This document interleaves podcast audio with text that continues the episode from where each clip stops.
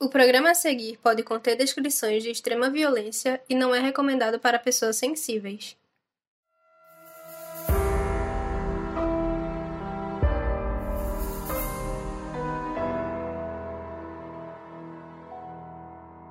Oi Brasil, está começando mais um episódio do Modus Operandi. Eu sou a Carol Moreira. Eu sou a Mabê Bonafé. Hoje você é Bonafé. Hoje eu sou Bonafé. Não é só Eu sempre falo Mabê? Você sempre fala Mabê. Nossa, que louco. Ah, hoje eu sou Bonafé. Tô Então tá bom. E hoje a gente está aqui também com Marcelo Mesquita, que é criador, apresentador, diretor, um pouquinho de tudo do podcast Pico dos Marins. Super Oi, Marcelo. prazer estar aqui de novo com vocês. Agora com mais silêncio, né? Porque ali na, na Comic Con foi, foi, Foi um uma barulheira. foi, foi um Sim. surto, a galera vendo e tal. É, né? falando nisso, agora o podcast Pico dos Marins acabou, saiu o décimo episódio, Amém. o grande finale. Só que a gente já tinha feito um episódio aqui que a gente conversou com o Marcelo e com o Ivan Mizanzuki, que também faz parte do podcast. E a gente conversou um pouco sobre essa história, já que foi lá na Comic Con, né, na CCXP.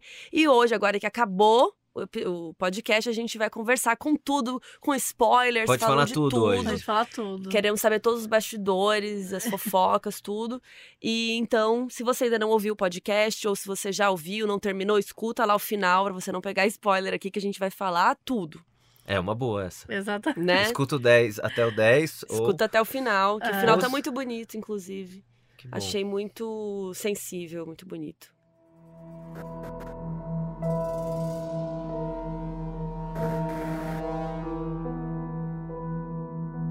Bom, vamos começar então recapitulando o episódio 9, que inclusive faz uma brincadeirinha no título com o episódio 1.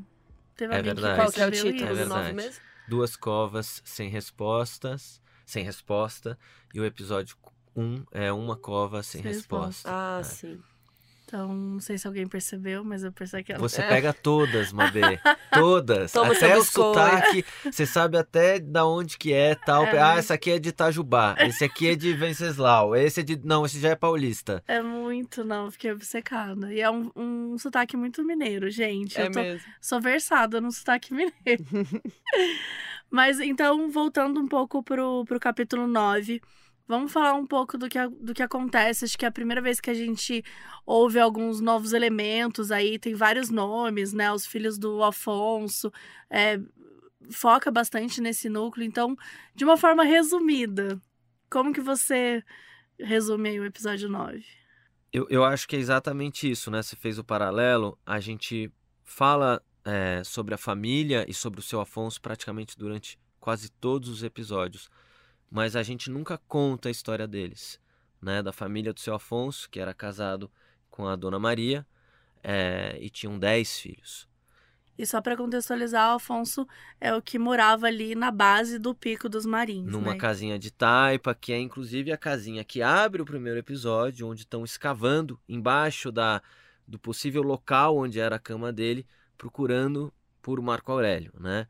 E a gente fica sempre segurando um pouquinho, porque para entender por que estavam escavando lá, você precisa, assim como a polícia, percorrer todos os, os episódios que são cronológicos até chegar em 2021, quando a polícia finalmente, depois de 37 anos, reabre o caso, né, e investiga o núcleo do seu Afonso. As suspeitas da reabertura do inquérito não giram necessariamente em torno, por exemplo, do grupo de escoteiros.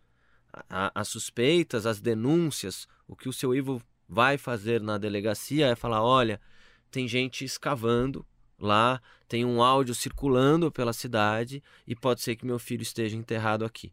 Então, para a gente entender a denúncia do seu Ivo, a gente primeiro precisa entender a história da família do seu Afonso. E contando um pouquinho por cima rápido, é, é muito interessante, né? Porque o seu Afonso era mateiro e guia, uma pessoa humilde e simples. Aí a gente escuta da voz dos, dos vizinhos, né? Que é a Dora e o, e o Dito. A Dora, na verdade, mora lá, morava lá há anos. E aqui fazendo um, um complemento, muita gente falou, não é Dora, é Dora, mas é Dora, de Maria Auxiliadora. E, né? e, e faltou esse, esse- essa explicação. E eu acho muito legal como a Dora e a filha dela, Márcia, narram do ponto de vista do vizinho, né?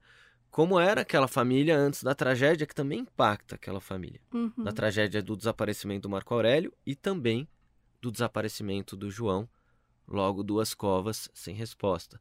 Então a gente entende a simplicidade, como é que era viver no, no pico dos marins, na base, né? Tem umas fotos da casinha do seu Afonso que você vê as, o cume ao fundo, assim, é lindo o lugar.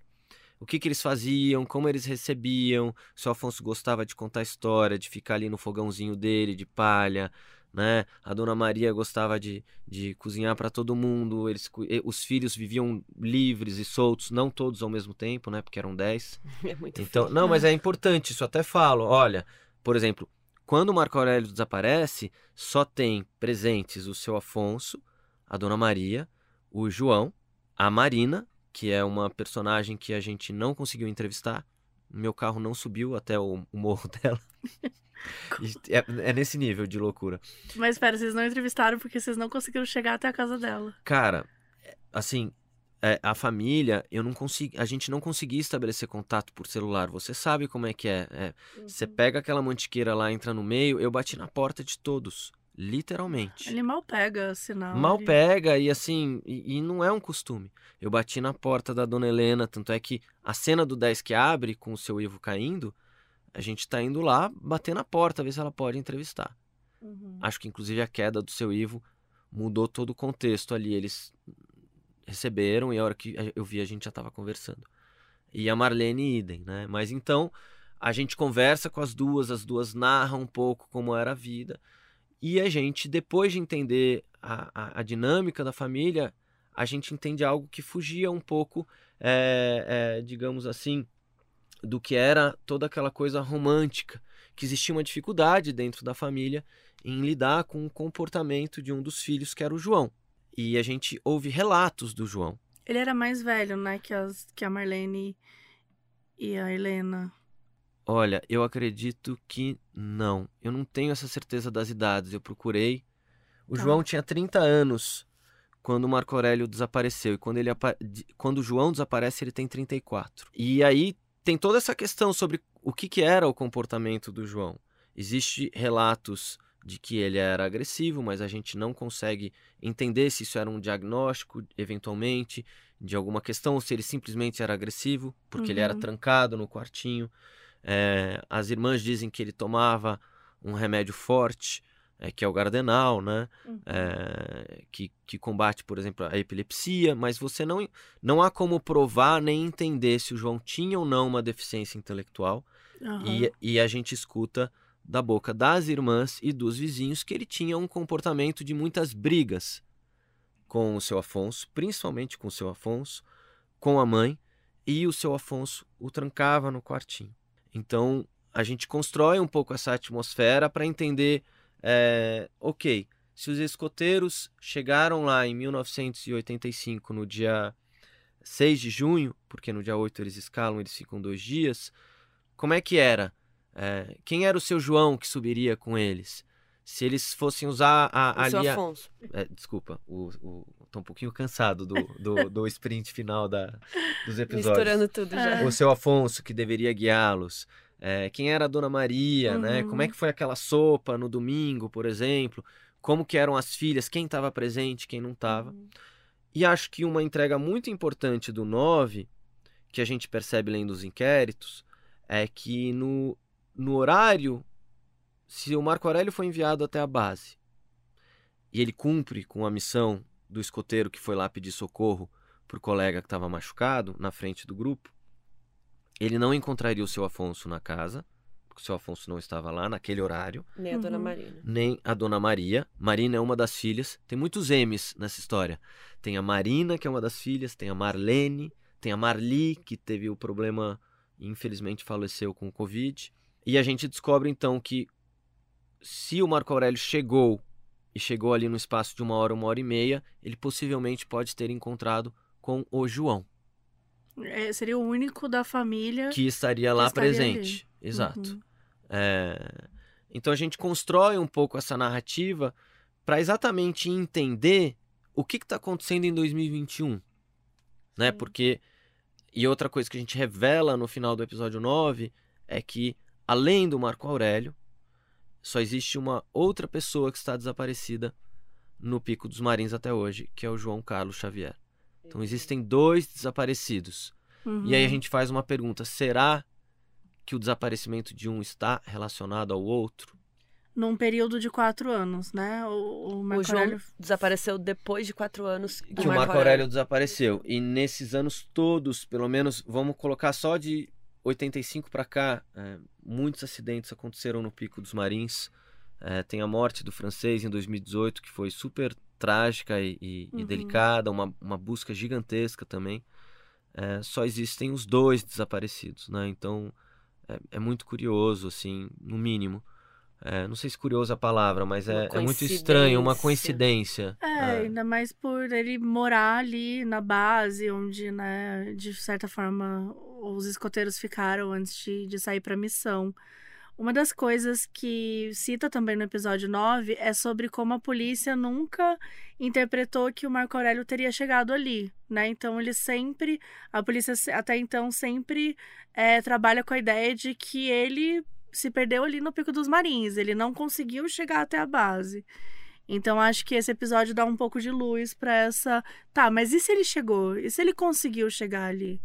Não, e, é, né? e é muito interessante isso, porque não só a polícia, né? Por exemplo, eu conversei com a delegada Sandra, que assumiu o caso em 86. Eu perguntei para ela na delegacia de Cruzeiro, falei, mas doutora, você nunca. é, imagina, ela assumiu o caso em 86, fez as reconstituições, o seu Afonso participou das reconstituições. Você nunca achou que o seu Afonso, por estar ali, poderia ser é, suspeito? suspeito. Ou de repente ele viu algo e tá escon- Imagina, o, o seu Afonso era uma pessoa que nos acolheu super bem, muito simples, muito humilde. E o curioso é que eu não ouvi isso só da doutora Sandra. Eu ouvi, por exemplo, de um jornalista, o Paulo, o Paulo da, da Rádio Mantiqueira. É, quando eu fui entrevistá-lo, a gente não somou isso, mas dando um, um, um caco aqui que ficou pra fora, ele falou: Imagina, é balela isso, o seu Afonso era uma pessoa maravilhosa.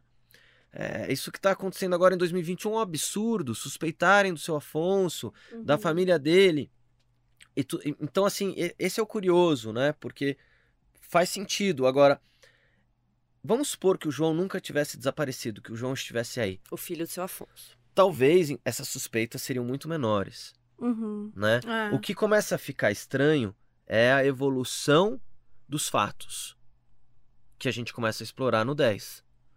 Do tipo, peraí, então se eu somar, já dando um pulinho pro 10, né, que é o- como eu, eu faço ali no final, vamos fazer de uma forma cronológica. Os escoteiros chegam, eles relatam que a barraca foi remexida, mexida, desculpa a palavra, na véspera da subida. Quando eles voltam, já sem o Marco Aurélio, a barraca está mexida novamente. Tiraram, inclusive, uma, uma parte que, que segurava uma das hastes e, e os, o, o documento, a carteira do Marco Aurélio estavam na mochila, mas a mochila estava para fora. Então já tem algo estranho aí. O Marco Aurélio desaparece. Né? Durante os depoimentos nas acariações, o seu Afonso e a Dona Maria discordam do Juan em várias questões. Sobre, por exemplo, por que, que o seu Afonso não subiu com o Juan. O Juan disse que ele estava ocupado. E o seu Afonso fala que o Juan não quis é, companhia, não quis um guia. A Maria idem. Então você vai agravando as coisas. Aí, ok, passa uma régua. Marco Aurélio desaparecido, a, a polícia ali procurando por ele vivo em 86, 87. De repente o João some. Ok, mas e aí? O que acontece? Cadê Ninguém o João? relacionou, né? Ninguém relacionou, mas as irmãs encontram uma cova. Elas dizem isso para a polícia em 2021. Não contam para ninguém. Por que, que duas irmãs, ao encontrarem uma cova, não contam para ninguém? Próximo à casa que elas moraram a vida inteira, Sim. né? Elas guardam esse segredo. Aí 30 anos depois, as duas, uma de uma forma mais branda, vai lá, mexe, não acha a tal da cova, e a Helena fica três meses escavando com o marido, dizendo que o João está enterrado lá, e ela acredita que o pai matou o João. Né? Então, assim, você começa a somar e a gente vai trabalhando essa possibilidade é, real, factual, de Marco Aurélio ter encontrado com João e existir um- uma relação entre os dois no desaparecimento. E acho que é importante dizer que, é, tá, quando a gente ouve isso, fala, tá, mas por que que 30 anos depois elas foram lá escavar? E a gente não tem essa resposta, certo? Não, não dá pra saber o que motivou elas a ir escavar. Tipo, por que que elas tomaram essa decisão em 2021. O que aconteceu Foi em que foi de- 2019 que elas foram escavar? Foi, Foi, 30 então- anos depois. Então foi antes do podcast sair. Então foi não, antes do podcast então sair não foi e antes motivação do podcast. Não, foi a motivação, inclusive, é uma das. Tem dois motivos que o inquérito Tinha, o que tinha na época era, era aquele áudio, certo? que saiu em 2021. Ah, o Então- áudio saiu em 2021, então não tinha isso. E aí, é, mas isso que é interessante. É, elas, a, a Helena fica escavando ali de 2019 para 2020. Fica três meses lá, faz um monte de buraco. Segundo a Dora e o Dito me disseram, ela escavou alguns locais e diz que avistou ali uma cova. Ela conta isso para a polícia. E isso, de certa forma, se espalha. Uma, uma, uma cidade como Piquete, se eu não me engano, são 13 mil habitantes, é, isso começa a virar notícia. E o pessoal começa a, o perdão da palavra, a fofocar sobre. Sim. E aí o que acontece, e eu acho que o áudio que a gente soltou no episódio 6 e a gente retoma no, no 10, explicando que esse áudio é uma mentira, o que, que o áudio diz? Fala assim, ô mãe, ô mãe, sabe, o, o- o- descobriram aqui o que aconteceu com o escoteiro Marco Aurélio, sabe, o João, é filho do Afonso Egídio, né, que é o sobrenome do meio do Afonso. Então, é, quando o Marco Aurélio chegou, ele deu um tiro de, de- deu, deu um fim no escoteiro, depois se matou com um tiro de espingarda. Esse áudio é enviado para a mãe dessa pessoa. Não vou dar nomes aqui, porque me pediram segredo. E a mãe encaminha para a família, e a família encaminha para o negócio faz assim, vrum. Sim. E aí, o seu Ivo, já sabendo que tinha gente escavando, escutando esse áudio, fala: Eu vou lá para Piquete, eu vou fazer um boletim de ocorrência e vou pedir a Claro. reabertura do inquérito. Sim. E se meu filho tá enterrado lá? Sim. Tipo, tá acontecendo alguma coisa. Tá acontecendo né? alguma coisa. Ali eu quero entender o que é. E, e, e, e a imprensa reverbera isso com muita velocidade. O áudio, principalmente. Uhum. Mais do que a Helena, que é o factual, o Sim. áudio, que é a Que não mentira. é nada, é um áudio. É um áudio. Então eles começam a, a- a- a reproduzir na mídia que há suspeitas, que o Marco Aurélio está enterrado embaixo da cama do seu Afonso, porque o áudio diz isso.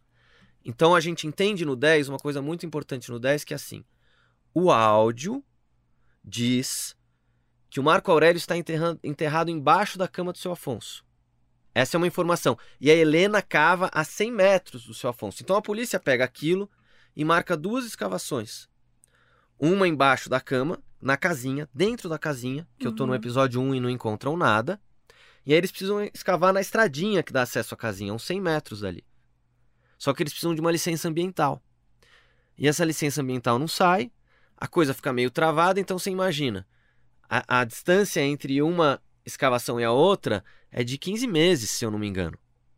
É uma loucura. Pensa até comigo. Suponha que tem alguém culpado nessa história. É tempo suficiente, inclusive, para acobertar algo até as segundas escavações, tempo, né? tempo. Apesar de todo mundo estar ali de olho. Não, não ficou isolada aquela área ali durante 15 meses com alguém falando não, se aproxime. Ah, imagina. Mas também não houve relatos de ninguém escavando lá ou protegendo nada.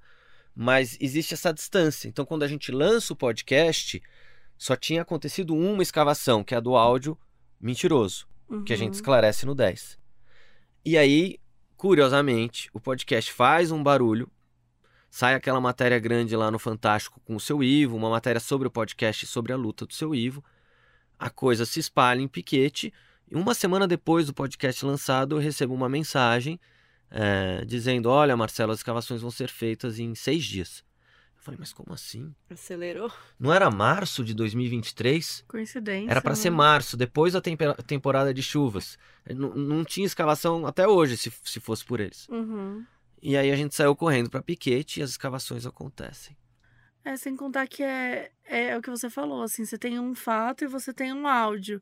E a primeira. Tudo bem, eles precisavam de um. desse documento, né?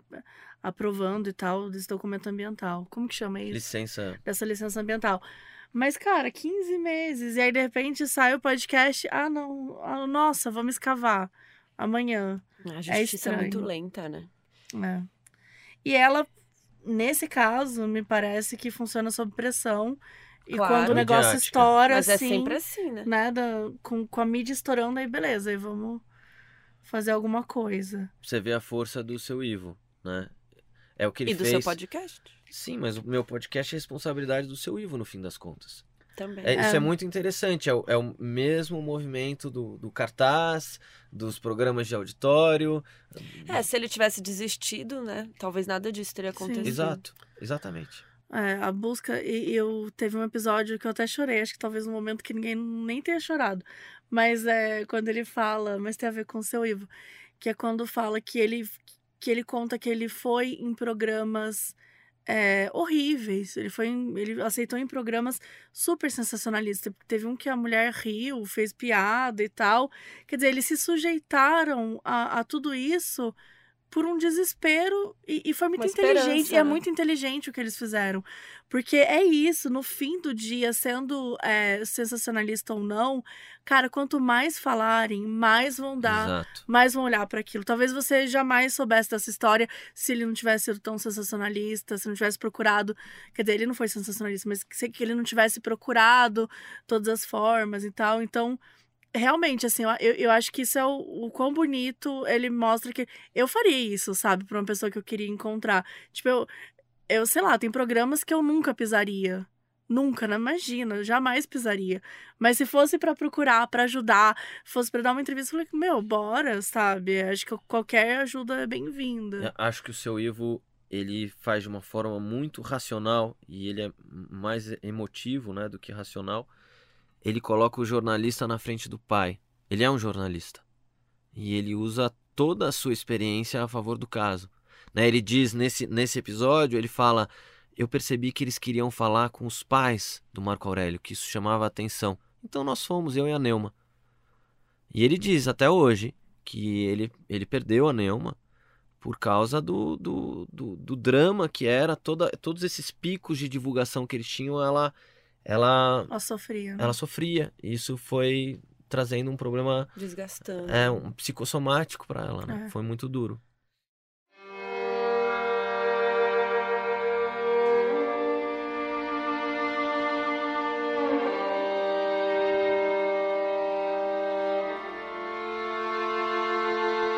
No episódio 10, a gente falou muito da escavação.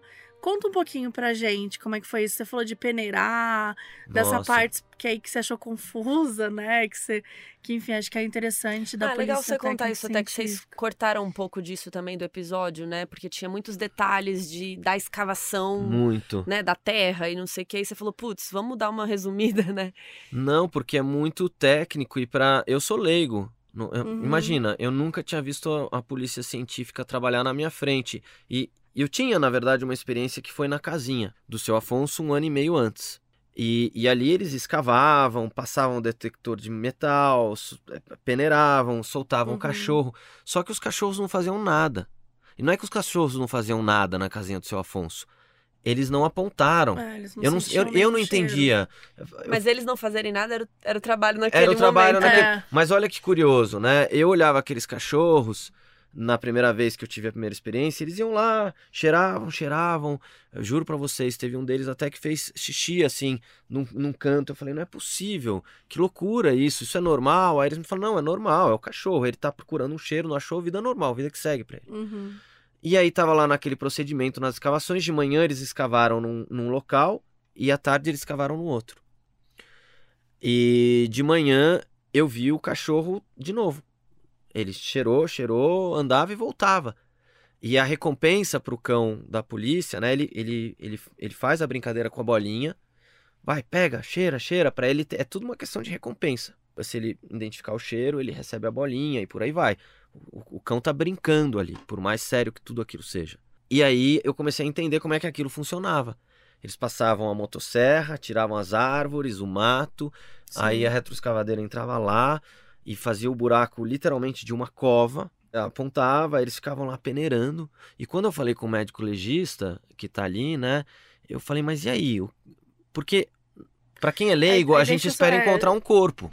Isso que eu ia falar, tipo, a polícia técnico-científica, ela precisa produzir uma, uma prova pericial, né? Exato. Então ela, tipo, ela vai estar em contato com o IML, que aí tem o médico legista, ela tem contato com o Instituto Criminalística, com o Instituto de é, Reconhecimento, então tem todas essas áreas que ela vai estar envolvida, e por isso que tem essa coisa, um vai peneirar, um vai passar, não sei o que, o outro vai ter o médico legista que talvez vá, vai ter exames que não vai estar pra ver ali na hora, mas Tem que levar. vai ter, né? né, tem que É levar. o CSI. É, e tem um lugar, só cortando você rapidamente, que explica isso, né? Ah, o nosso O livro? nosso livro. É Eu um tô com momento ele aí. publicidade.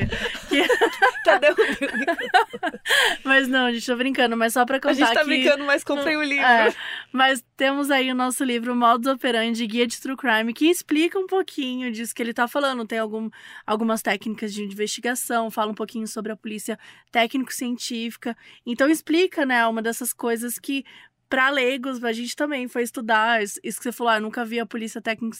Ca- Quase ninguém, né, viu? Nunca vi também. E É, me impressionava o acesso, sabia? Eu não podia reclamar, porque pro meu trabalho era ótimo e eu era entre, vai, abre aspas, imprensa. aham. Mas assim, quem quisesse, se alguém subisse ali, vocês, ou, ou, digo, qualquer turista, podia estar lá acompanhando. Tinha, lógico, eles isolavam, mas você estava muito Sim. perto. É. Eu tava ali filmando o cara peneirar procurando um dente. Porque eu perguntei pra eles, o que, que vocês estão. Por que peneirar? Assim, ah, porque provavelmente só sobrou a arcada dentária e o dente fica. Uhum. E, e eles pegavam assim, eles peneiravam, aí sobrava um negocinho, um negocinho, eles levantavam assim com os dois dedos e, e olhavam, passavam às vezes para os outros peritos, os peritos descartavam. É, porque tem essa coisa do. Provavelmente nem compensa hoje em dia isolar aquela área, né? Tipo, já faz 30 e poucos anos, o que quer que aconteceu já aconteceu, né? Nesse sentido, assim. Então. é, Mas continua contando, que acho que é interessante. Você tava falando do médico legista. É, aí quando ele me falou que. Porque eu tinha essa ilusão de que provavelmente ou possivelmente poderia encontrar é, uma moçada, mesmo que em avançado estado, Uhum. É, mas ele falou: olha, com essa umidade de terra, a Serra da Mantiqueira cho tava chovendo horrores aquele dia. Quase, a gente quase não chegou lá. É, com esse clima é muito difícil. É, com 37 anos, ele ainda usou um termo que a gente até cortou, que eu nem sei se isso é, mas foi um médico me falando. Ainda mais é, um garoto jovem que decompõe mais rápido. Eu achei isso tão estranho. Eu até perguntei se eu estava ouvindo corretamente. Deve ser um erro. É, eu acho muito difícil. Vai ter só arcada dentária ou o cinto do escoteiro, acho que é isso que eles estão procurando. Uhum. E lá a coisa foi andando, até o momento, na parte da tarde, que de repente eles, eles colocaram lá a terrinha para peneirar, soltaram o cachorro, e o cachorro sentou. E eu lembro que nesse momento eu estava até entrevistando um, um dos peritos com os cabelos, porque eles disseram que tinha um material ali que parecia um cabelo. E ele estava Uhum. explicando para a imprensa: olha, isso aqui pode ser um cabelo, pode ser planta, pode ser cabelo animal, a gente vai colocar num saquinho e tal. E de repente chamam ele: ô, ô Fulano, ô Fulano. Ele vira, deixa todo mundo da imprensa, inclusive eu, e vai até lá. E eles começam: o Mani sentou. E aí o Mani estava sentado. Mani é o cachorrinho. Mani é o cachorro. Um cachorro vira-lata, pretinho, assim, Ele é lindo. famoso da, da, da Muito. E isso é, isso é muito, muito interessante, que ele tem uma casuística. A gente foi pesquisar, se eu não me engano, são 22 casos com 100% de acerto. Se ele apontar, descobrir um corpo enterrado ali ou escondido. Eles me contaram os casos lá, que eu não Uhum. posso. Ele procura só corpo? É, é só churume, matéria, Matéria orgânica, necrochurume é, humano. Ele é treinado para isso. Porém, como passaram-se 37 anos, quantos mais, mais o tempo passa, mais menos esse odor é presente. Uhum. Então, tem, tem essa possibilidade aí, né? Do que, que- mas ele apontou, e ele apontou três vezes. E e ele apontou nesse, nesse local, e se eu não me engano, me corrija se eu estiver errado, eles falaram também, os próprios é, peritos falaram sobre ter um odor, eles sentirem esse odor também ali, o não? cachorro, nós não eles sentimos. não, eles não, falaram nada. Dava pra Tá. ver a cor, Dava né? pra ver uma Ah, tá. mancha preta. E isso também no momento eu demorei a entender, mas eu entendi ali na conversa Tá. que, enfim, é, o, o corpo em decomposição, a matéria vai se misturar com a terra. Então, se aquela a terra ali era meio clara, um marrom claro, de Uhum. repente eles encontraram. Eu tenho isso em imagem, eu filmei uma, uma faixa. Imagina você cavar assim uma 60 centímetros, vai, uma linha reta assim de, Uhum. de uma, uma parede de terra e de repente eles acharam uma faixa preta. Tipo um retângulo. É uma faixa, é como se tivesse uma camada, um Tá. lençol preto na Não é terra uma ali na bola, copa. é comprido. Uma faixa, assim. O E que condiz, condiz... Nossa, essa seria o corpo. pa- pareceria Ah. um corpo. Seria o que restou de um corpo. Não tô Uhum. falando se era o corpo de A ou de B ou de C. Sim, Ou de um animal, sim, né? Então esse seria o último estágio até, até acabar, acabar, acabar. sim. E o Mani aponta exatamente aquela área. E nesse momento a coisa ficou toda meio ficou tensa. tenso. E, e tenso mesmo, assim, do tipo, eu- você imagina, eu tava ali, quem tava ali, a imprensa, os próprios peritos, ah, daqui a pouco, então vão achar um, um, Um um- pedaço de roupa, algo Sim. metálico, um dente, e ficou ali em duas horas, eu não lembro quanto tempo foi exatamente, mas foi um bom tempo peneirando, soltando os cachorros, aí eles fizeram a contraprova, que foi muito interessante, né? É, mudaram, é, tentaram enganar o Mani e o Mani não se interessou. É, isso, foi, isso é uma forma de tentar provar que ele tá realmente. que ele não tá sentindo. confuso. Ah, que ele- não tá eles, confuso. exato, que eles, eles mudavam e aí o mania lá. Então assim, foi muito impressionante, um, um pouco, inclusive trágico e ao mesmo tempo é, você sai de lá sem e com resposta e ao mesmo tempo, né? É, ok, se há matéria orgânica, vai ser possível o laboratório é, identificar isso? Um DNA. um- tem algum rastro de DNA? É de um, é de outro, ou é, É animal, sequer? é humano?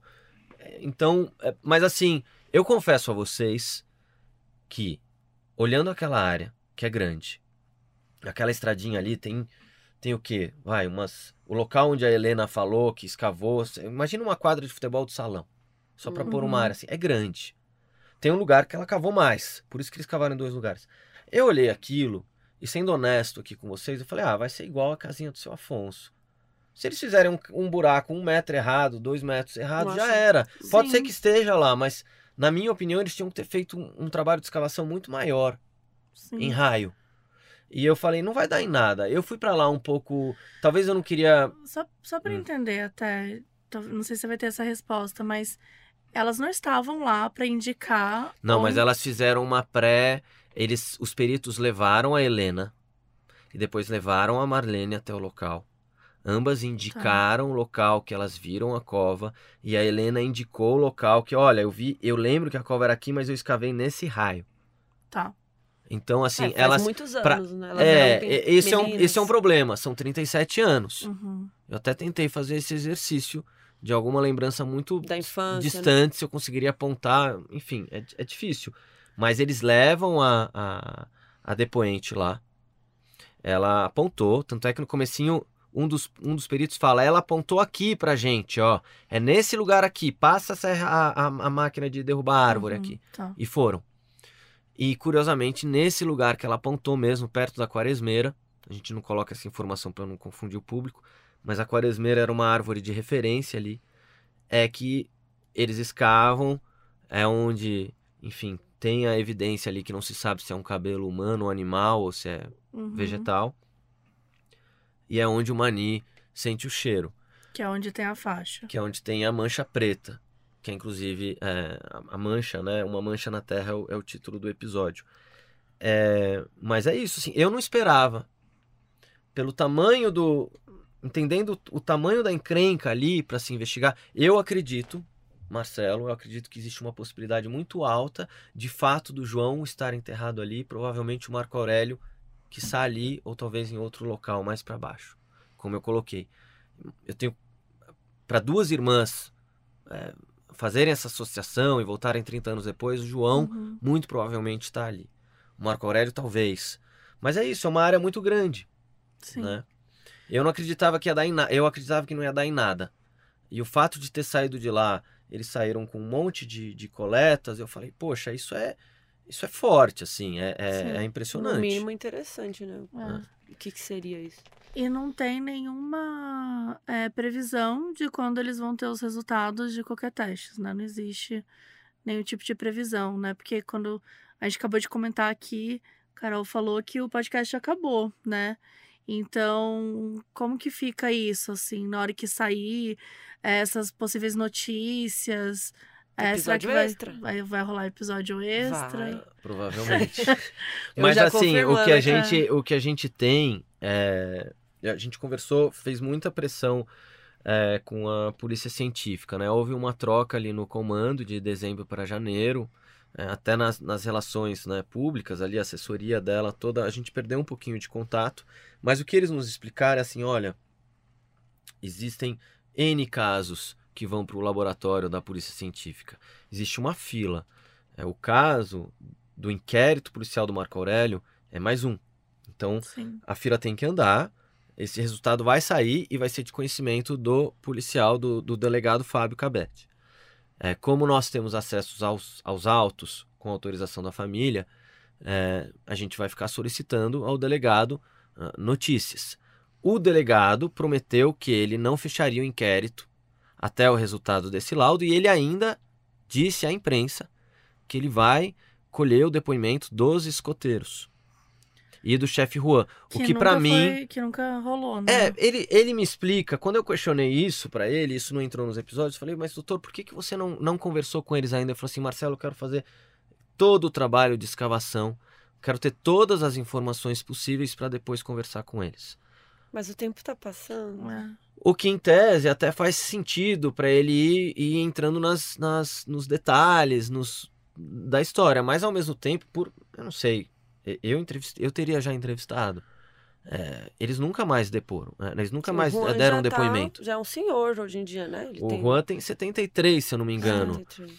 E, e, e os garotos, que não são mais garotos, são adultos, né? Se eu não me engano, eles nasceram em 70. Então eles têm 53. Eles É. tinham 15 anos em 85, é isso aí.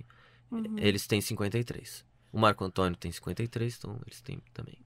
É, e a memória, como a gente falou, né? A memória vai esvaindo também um pouco os detalhes, tudo, né? Ai, a, a, a minha mesmo, nesse caso, já às vezes dá um tilt.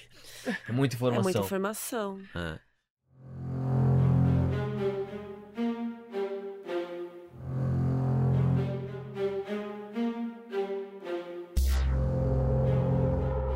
Bom, bora começar a falar um pouquinho das hipóteses, então. Acho que a gente Vamos. Vai, vamos falar.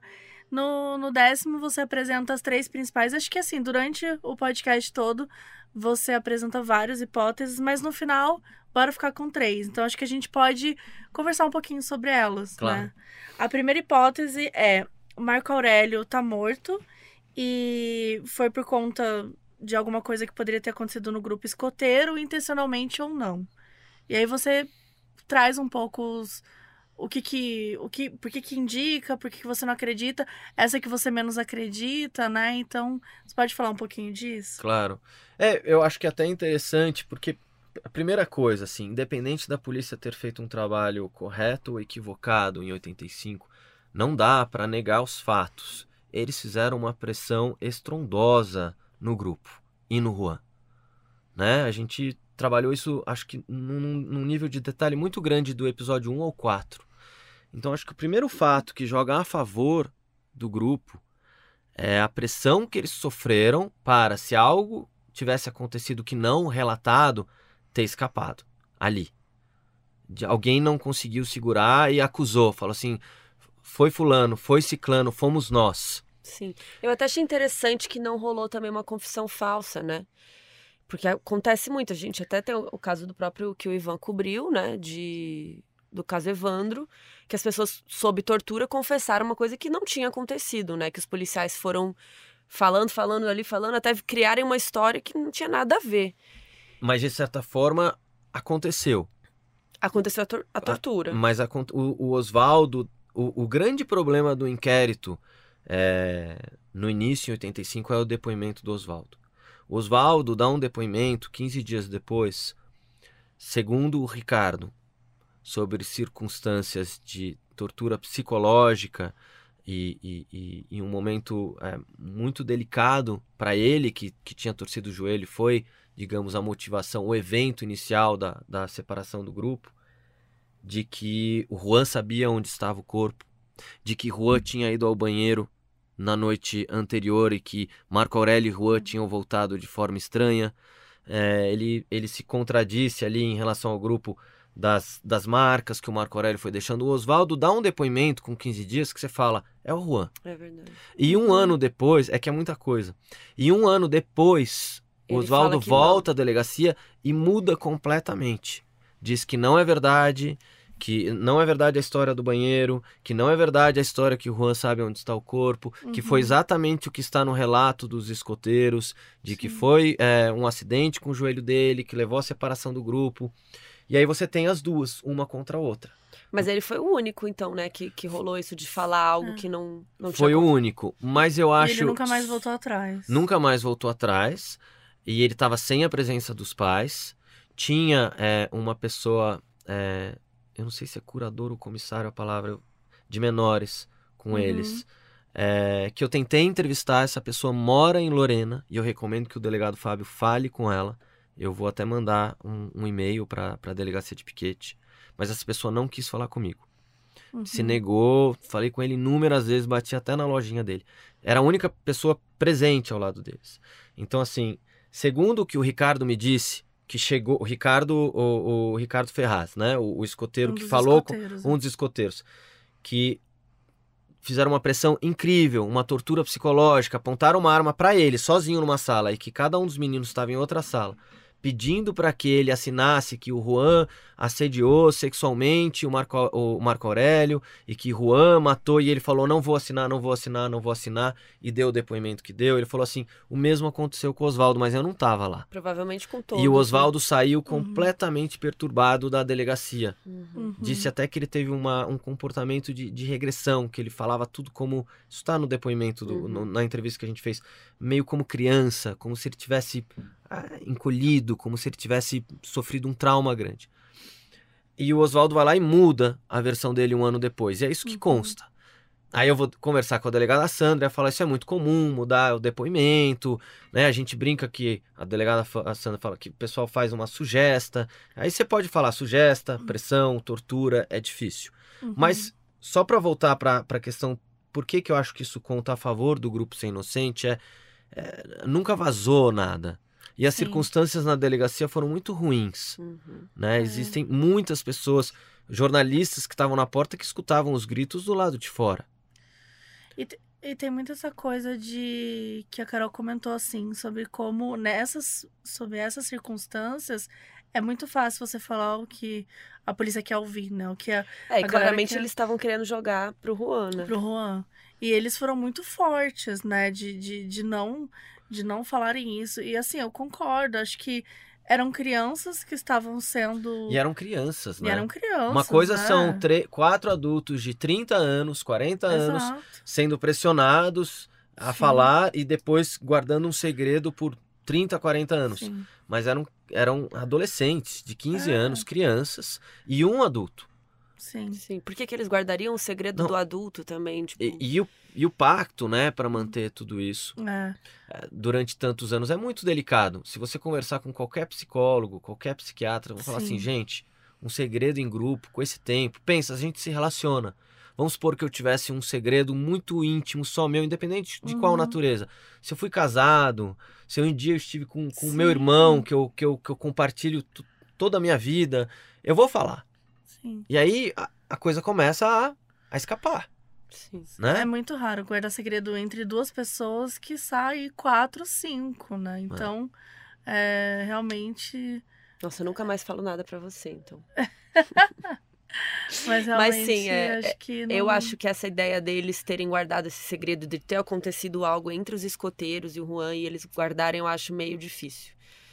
É É, complicado. tipo, eles só, eles só, sei lá, protegeriam o Juan é. se eles tivessem medo do Juan, mas eu entenderia naquele momento, mas e anos depois, sabe? Tipo, É, por que e- eles não falariam nada? E, a- e aí teria que ser muito coletivo, né? É. Porque se a responsabilidade é mais individual, suponha que houve uma discussão entre um deles com o Marco Aurélio ou entre Juan, aí chega uma hora que um não vai aguentar Ia e sabe que não tem, vai falar, olha, Sabe, aqui. exato. Então, na minha opinião, a coisa só seria sustentada se fosse coletiva. Uhum. Um, né, um homicídio, digamos assim, individual e não coletivo, acho muito, muito, muito pouco Uma- provável. é. Isso, e a hora que eu perdi realmente boa parte das minhas suspeitas sobre o grupo foi quando eu li o relatório das reconstituições. E, e eu li esse relatório antes de subir o Pico dos Marins, eu achei impressionante. Depois que eu subi, eu achei mais impressionante ainda. porque eles, os relatos são homogêneos. As fotos onde eles indicam os locais. Foi aqui que o Oswaldo se machucou, foi aqui que a gente separou, foi aqui que o, o, o Marco, não sei o quê. É Tudo tudo certinho. igual. E É. assim, eu fiz aquela trilha aí, e eu desafio qualquer um que faz aquela trilha, a não ser que você faça ela 30 vezes, mas uma única vez. São pedras e mais pedras ali em cima, onde foi o principal problema, uma vegetação Uhum. rasteira. É tudo meio parecido. Você voltar lá dois anos depois e todo mundo apontar o mesmo lugar, É, não dá só- nem pra combinar isso por telefone, Sim. Como. imageticamente. É, não tem nem como. Tipo, ah, do lado da pedra amarela, que é em cima da, da Exato. terceira pedra azul. Não tem como. É muito difícil. E, inclusive, o próprio perito. É muito interessante o laudo do perito de 86, 87 ali, que diz: pelas circunstâncias, né? Entendendo que todos apontam os mesmos locais.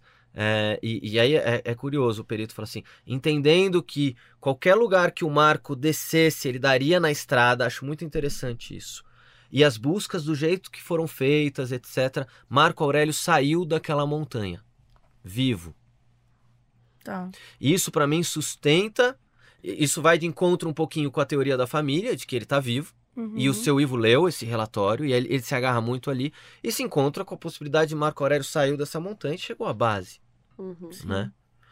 E aí a gente vai pra segunda hipótese, né? Que é o Marco Aurélio vivo em algum lugar. Não, antes dessa falta, a gente fala, Do desculpa, trote. a gente, eu, Ah, é eu só abro aquela questão, e eu acho que é interessante o pessoal não fazer essa confusão, é, dessa possibilidade de um acidente coletivo. Uhum. E, Que e eles eu, acobertaram. que eles acobertaram. Mais do que, digamos assim, a, a descrição que esse escoteiro anônimo, que é um adulto, né, que tem 30 anos de escotismo, me mandou mensagem, ligou, a gente falou muito tempo. Eu acho que tá a forma como ele leu. Ele falou assim: Marcelo, por que, que a polícia nunca conversou com outros chefes escoteiros?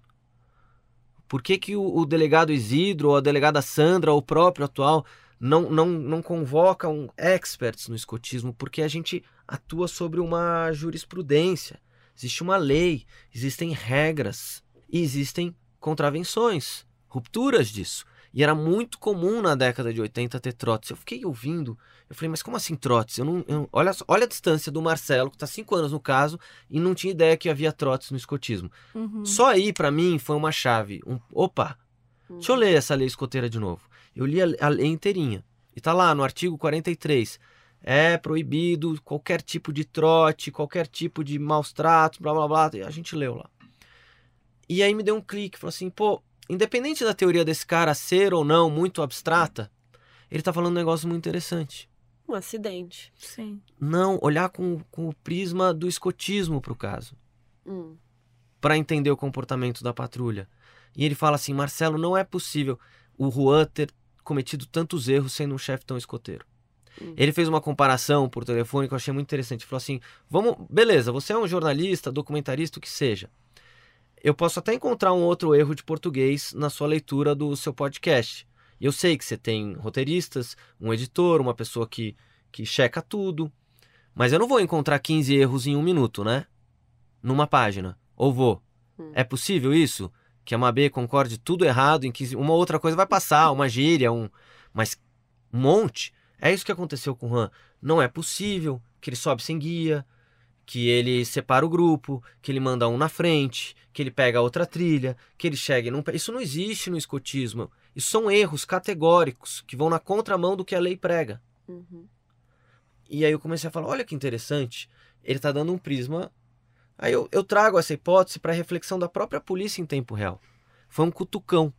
Quando forem entrevistar os escoteiros, estudem o escotismo, até para respeitar o movimento e para não se apoiar em falsas denúncias. né? Então eu só queria fazer esse parênteses porque eu achei interessante. Eu mesmo cometi esse erro de nem sempre. Eu tenho muito respeito pelo movimento, mas nem sempre olhei. E ao Uhum. mesmo tempo, a polícia nunca olhou, assim como nunca olhou para casa do seu Afonso. Veja, é o local mais próximo. E, e qual era a lei dentro daquele grupo? Ninguém leu a lei, ninguém leu as regras. É interessante. Que ele fugiu das regras, né? É, então eu levanto só, olha, se foi coletivo, acho que tem alguma coisa a ver com o escotismo. E, e, e eu vou até aqui. Porque eu não tenho prova nenhuma. Uma das coisas que você não falou, mas quando eu comecei a ouvir o podcast, eu fiquei muito com isso na cabeça, é dele ter caído em alguma fenda. E aí, na verdade, é isso, ele realmente desapareceu, né? Porque o pessoal dos escoteiros não viu, o pessoal da casa do Afonso não teria visto, e simplesmente ele caiu e não, né, não foi encontrado, porque tinha muitas fendas e tal. Mas depois você fala que não eram tantas fendas assim quando você foi lá, né? Eu, pessoalmente, e, e eu não cheguei até o fim. Olha que interessante, eu cheguei, vai, até metade ou quase dois terços da montanha. A hora que o Flávio, o meu som direto, fala eu não quero mais subir, a gente estava tipo a uns 20 metros da onde o Oswaldo tinha se machucado, mais para cima. E ali começa a Vocês ficar. já ultrapassado, né? Mas muito pouco. A gente ficou ali Tá. tirando foto, vendo o local e tal, porque é um local é, curioso e tal, cheio de pedra, cheio de buraco. E dali pra frente a coisa ia começar a ficar bem mais complicada. O nosso guia, desse- ele, ele põe força no vamos desistir se ele tá cansado, porque só vai piorar. Não é que vai melhorar. E, e então até esse local que a gente chegou, eu não vi do tipo cuidado com a fenda em nenhum momento. Hum. Mas eu perguntava, mas e as fendas? E as fendas? Aí o, o Lucas falava, "É, elas, elas ficam meio escondidas nos matinhos, tem que chegar um pouco mais pra cá. Então o Marco Aurélio tinha que realmente ter saído da trilha pra ter encontrado alguma fenda ou teria que ter sido mais pra cima. Ma- e- Hoje e- a e só fazendo- tá melhor, não tá? A estrutura também, acho que... Ou nada a ver, assim. Não, tá, tá melhor. Mas antes, mas aí só concluindo, e, Uhum. e, e, e há relatos, tá no, tá no inquérito. Os bombeiros verificaram, fizeram rapel, desceram com corda em 72 fendas. Tudo bem, elas eram fundas, disseram que uma até a corda não chegava até o fim, mas 72 fendas é um, é um número considerável. Uhum. É. Não é que eles procuraram em três e tem geólogos que dizem que tem 50. Uhum. Eles desceram. E sobre hoje é muito interessante, porque você vai subindo e tem a cada, eu não sei quanto, a cada, sei lá, vai, vou, vou dar um chute aqui, a dar 100 metros, 200 metros, tem uma plaquinha com um número. Então, se rolar um acidente, tem lá o número da, o qual você deve ligar para o helicóptero Águia da Polícia Militar ou Civil, me perdi aqui, alguma de, uma dessas. É, você liga e fala, olha, tive um acidente aqui no Pico dos Marins, estou no, no, Número no número 10. Então ela, o Tá. helicóptero, se tiver nublado, o helicóptero sabe exatamente aonde chegar. Hum. Tô no número 28, então tá mais pra cima. Legal. E, e isso não tinha na época. É isso que eu ia perguntar. Tipo, tem é, alguma diferença, fora essas plaquinhas, assim, algo que pudesse, tipo, ser mais difícil, assim, naquela época ou não? Assim, não tem tanta Ah, diferença. eu acho que existe uma diferença gigante. É, Primeiro porque naquela época o turismo não era tão acentuado. Então, por exemplo, o caso do Marco Aurélio marca muito o pico. A partir daquele momento, as pessoas enxergam o pico como um local. Olha, alguém Mas desapareceu. muita gente ia lá, né? Não como hoje. Se você vai hoje lá num sábado num domingo, sem brincadeira, você encontra tipo uns 80 carros na base dos marins. Eles ficam, por isso que é grande o terreno. Eles ficam estacionados, é muita gente na montanha. É- é- é- isso aumentou muito de, de lá pra cá, né? Uhum. É, Então, e existem muitos resgates. Por exemplo, aquele coach lá, maluco, que foi lá com 60 pessoas, eles foram resgatados, eles estavam no, no topo, se eu não me engano Uhum. por- pelo helicóptero Águia e, e saíram todos com vida, graças a Deus. E Sim. com localização. Naquela época não tinha helicóptero que você ligar, não tinha telefone, primeiro. Não tinha nada daquilo, você tinha que descer. O que, que você tinha que fazer? Você tinha que descer. E olha que louco, na casa do seu Afonso não tinha telefone. Da Nossa. casa do seu Afonso, você tinha que ir até o posto de gasolina, uns 40 minutos para baixo, que foi onde eles comunicaram, inclusive, o seu Ivo. Então, assim, a, a muito distância, difícil. muito. O simples fato de não ter celular, de não ter GPS. O francês que morre em 2018 se perde com GPS, né? Então eu acho a coisa das fendas difícil, mas é óbvio, não dá pra descartar.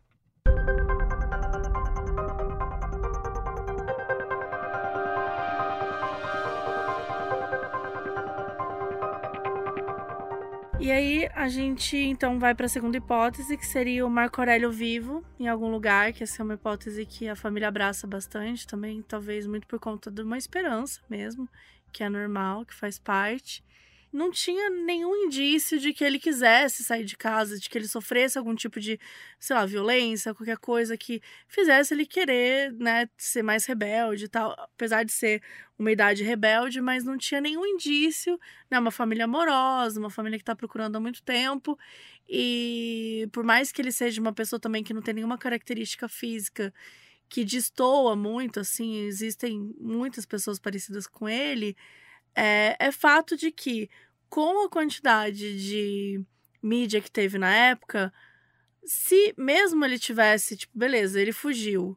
Acho é pouco provável que ninguém tivesse visto, ou ninguém soube, sabe, ninguém trocasse uma ideia com ele e falar, nossa, eu conheci esse cara, esse cara fugiu do, do da família lá em interior de É, São acho, a, Paulo. acho a possibilidade de fuga completamente zero, por dois motivos. Um é a família, e, e acho que a gente não precisa se estender tanto. Quem, quem viu o seu Ivo, os irmãos, o irmão gêmeo, Sim. o irmão gêmeo falando Marco Aurélio estava no melhor momento da vida, gente. Nós estávamos, eles falam como se fossem um só.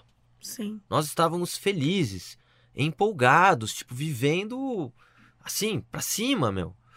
E o segundo, que é mais factual ali na montanha, os documentos, a carteira, a mochila do Marco Aurélio ficou pra trás. Pensa, se você fosse fugir da sua família ou de qualquer lugar, não importa se estamos aí em 2023 ou 1985, você precisa de dinheiro, você precisa de um documento para se hospedar em algum lugar, né? E, e uma coisa muito interessante que o Marco Antônio me disse também foi assim, Marcelo, o Marco Aurélio, naquele ano ele começou, a gente se separou na escola, ele fazia uma escola técnica. Ele ia todos os dias para a escola, pegava 40 minutos de ônibus. Por que, que ele iria fugir no Pico dos Marins? De todos Tá, os rolês que ele- ele E ele É. não tinha histórico nenhum. A Sim. família Simon é uma família muito amorosa, assim, muito unida. Chega, chega até irritar às vezes. A, a- a- como o seu Ivo ainda, aos 83, a- a- quando eu fui entrevistar a Patrícia e a Adriana, ele estava preocupado com o cabelo, com a aparência dela. Uma hora eu falei, assim, não, Marcelo, espera um pouco. Patrícia, arruma o seu cabelo. Eu olhei aquilo. Não, pai, mas tá bom. Parecia o- um, um pai de, cinco, de 40 com uma Ah. filha de, de 15. Era, era bonito e ao mesmo tempo eu falava assim, nossa, ele é muito protetor. Né? Sim. Então, é, é impossível pra mim a fuga. Ah, Então, a única ideia de que fosse possível a fuga seria ele ter perdido a memória. Exato. E aí ser encontrado por alguém, sei lá, ele. Na hipótese de que ele foi até a estrada e aí, de alguma forma, se machucou e tal. Só que assim, eu sinto que é, é muito filme, né? Muito, parece muito um roteiro de um filme. Tipo, ele bateu a cabeça numa pedra, perdeu a memória, chegou na estrada e tá, e aí nunca mais voltou, e ele foi, tipo, tá vivendo como outra pessoa, sabe? É, é, tipo assim, é- eu não consigo comprar isso, assim. Acho É que não- difícil. E você fala no podcast, né, que você entrevistou especialistas que falam que É, a gente seria entrevistou difícil. um neuro. É porque é isso, né? A gente pensa, acho que a, a relação, a, a comparação com o filme é uma boa, porque a gente tem aquela coisa, ah, a pessoa acorda e lembra de tudo depois de 10 anos desmemoriado, mas ela acorda onde? No hospital? Ou em coma, sabe? Tipo, normalmente esses lapsos totais de memória, primeiro eles são é, temporários. Lapsos muito grandes na- na- no cérebro, o que o neuro me explicou é que você precisa de um trauma muito grande. Para você ter um trauma muito grande numa montanha, ainda conseguir andar e, e etc, e chegar em algum lugar, né? Muito difícil. Muito difícil. Esse- ele provavelmente estava para ter um trauma de 37 anos sem nenhuma lembrança, seja a memória recente ou a memória mais antiga, porque são duas memórias né, na, na cabeça, um no lóbulo frontal, outra no, no córtex. Uhum. É, ele falou, é quase impossível. Eu expliquei a história do Marco Aurélio para ele. Ele falou assim, cara, muito difícil. Se de repente alguém que teve um derrame num apartamento, sei lá, ele começou a tentar criar uns outros exemplos, mas assim, numa montanha.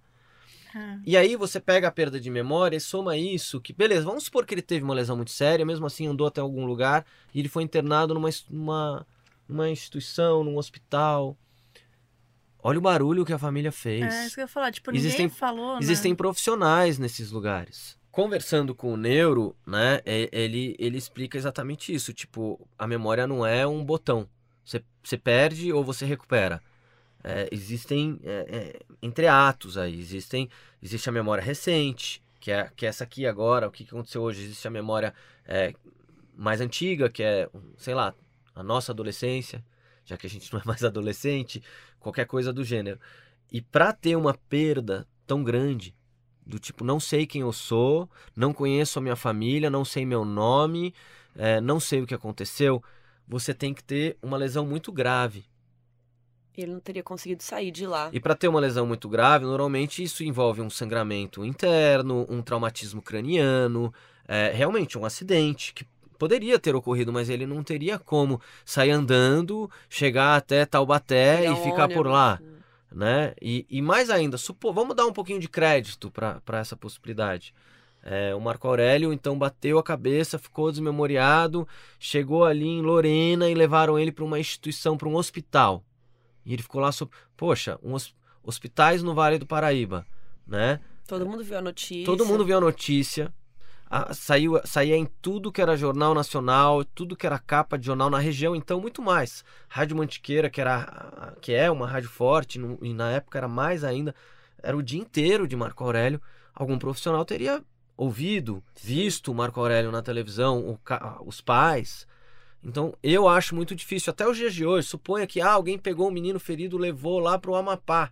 Olha o alcance do Fantástico. A família apareceu três vezes no Fantástico. E aquela coisa que o Marco Antônio, o irmão do Marco Aurélio, gêmeo, falou que ele só foi reconhecido uma vez, sendo que ele era gêmeo.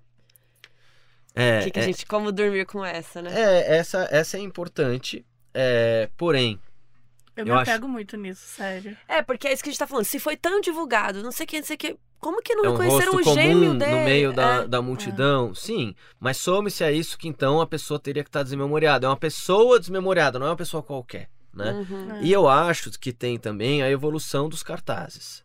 Quando o Marco Aurélio desaparece, é a foto do Marco Aurélio. Quatro anos depois, eles fazem um cartaz com o Marco Antônio já adolescente. lado, né? E já com, sei lá, 25, 30 anos, tem uma foto dele já adulto, com aquelas possibilidades. Tem na internet esse cartaz. Acho que até mais depois. Com barba, sem barba, careca, não careca. É, realmente, é- é- mas assim, é curioso, porque ele fala: nunca me reconheceram. Eu entendo, mas ao mesmo tempo é um rosto comum, né? não é um rosto tão diferente. E aqui, com todo o respeito do mundo, eu não conheço profundamente o Marco Antônio. Tive uma conversa e a gente tem uma sinergia muito grande. Tenho ele como um amigo hoje, porque a gente troca muito. Respeito muito ele. Mas pelo que eu percebi também, pela família, ele é uma pessoa um pouco reservada. Pelo menos nos últimos anos. Não sei dizer ao todo, né? Não sei se Uhum. ele é uma pessoa que também é, saiu a valer. é, Pra ser vista, né? Tipo, mas, é, enfim, é um ponto importante. É um ponto importante que, que as respostas são essas, mas ao mesmo E tempo o- conflita. E os relatos de pessoas que falaram que viram ele, viu no ônibus, viu não sei onde. Em Botucatu, viu em, em Jundiaí. Sim. Então, ah, vamos pegar a do ônibus, por exemplo, que eu acho muito simbólica. Que era perto lá. que né? todo mundo ficou encucado no- nos comentários. é. Então, assim, o motorista vai à delegacia é, falar com a doutora Sandra em 1986. E ele afirma um que em depois. 1985, quatro dias depois, no dia 12 de junho, quatro dias depois do desaparecimento do Marco Aurélio, ele viu um garoto com trajes parecidos que ele deixou passar na. Mas espera aí, ele vai um ano depois na delegacia. Por que que levou um ano? E mais, suponha que em um ano, quantas vezes você acha que ele foi impactado pelo cartaz do Marco Aurélio? Quantas vezes ele viu o rosto do Marco Aurélio na televisão? Quantas vezes ele leu no jornal que o Marco Aurélio tinha um irmão gêmeo? Uhum. Pra ele entrar lá na delegacia e falar: é esse, o eu vi esse menino. É, Peraí, é ele. Uhum. É Eu tô dizendo, eu tô dizendo que esse motorista é uma má pessoa. Estou supondo, mas assim, vocês viram, ouviram a quantidade e foi só uma Os amostra trotes, de né? trotes. Eu tenho acesso a inúmeros e-mails ao longo desses anos de pessoas que falam que viram. Aquele menino lá de Curitiba, que tá no episódio 6. Que, putz, aquele caso me, me partiu o coração. Que o menino falou que era Mas, ele, Que né? o menino falou, eu vi ele, leva os pais pra lá e descreve. Depois ele mente dizendo que adorava o Marco Aurélio. Sabe, é, infelizmente existem pessoas que esquecem a família nessas horas. Eu acho que tem algum problema, algum problema sério. Deveriam falar com um psicólogo, alguma coisa, porque é inacreditável a O maldade. tanto de gente. Uhum. Mas eu não posso generalizar. Às vezes as pessoas até viram alguém parecido Uhum. por ser um rosto comum, mas não era. Nenhuma das hipóteses que eu levanto, eu falo, é isso aqui 100%. Uhum. Polícia, vá saber, né? atrás. Eu tô colocando sobre as probabilidades, o comportamento da família, as coisas que aconteceram. E eu respeito muito. E, e eu acho que eu faria a mesma coisa. Se eu fosse o seu Ivo, eu buscaria por ele vivo. E assim, é muito duro o que eu vou falar, mas buscando por ele vivo, essa esperança que movimenta, que faz com que o seu Ivo aos 83 anos suba aquela escadinha de terra e madeira para falar com a dona Helena, ao mesmo tempo possibilita uma maior chance de resposta, seja ela qual for. Sim. Uma família não se movimentaria dessa forma procurando por um ente querido morto. Então é muito comum, muito comum, em casos como o do Marco Aurélio, que você não tem uma resposta, já que não existe uma resposta negativa, qualquer pai ou mãe faria isso. Eu vou procurar por ele vivo, é o que o seu Ivo disse. Uhum. A gente já fez vários casos aqui no Modus Operandi de desaparecidos e tal. E acho que até a Madeleine, né? Que é um caso que é, é quase certo, assim, é muito pouco provável que ela esteja viva. E mesmo assim, até hoje, em tudo que os pais saem e, e dão depoimentos e tal. Então é muito comum isso de, de eu quero minha filha viva. Tem aquela Eu sei que- reconstituição dela mais velha, né? Exato. Então, eu acho que é algo bem que faz parte mesmo da- dessas famílias. É assim. instintivo. É instintivo. É e a gente já instintivo. contou casos que aconteceu da pessoa estar viva. Sim, De sim, existem casos. Exato. Existem casos. Ah, Me mandaram essa semana um que uma, uma senhora foi encontrada 30 anos depois. É, pois é. Existe. Não dá pra cravar. Eu acho que se não fosse a família Simon, eu apostaria mais. Uhum. Isso que é o mais duro. Assim, eu não conheço um caso de uma pessoa desaparecida além. O da Madalena é, é- é- é- dá pra comparar com o do Marco Uhum. Aurélio pela exposição midiática que do Madalena foi global. Era, um outro, era uma outra Ah, época, Sim. né? Mas assim, olha a exposição que a família Simon conseguiu à procura do filho. Sim. Sim.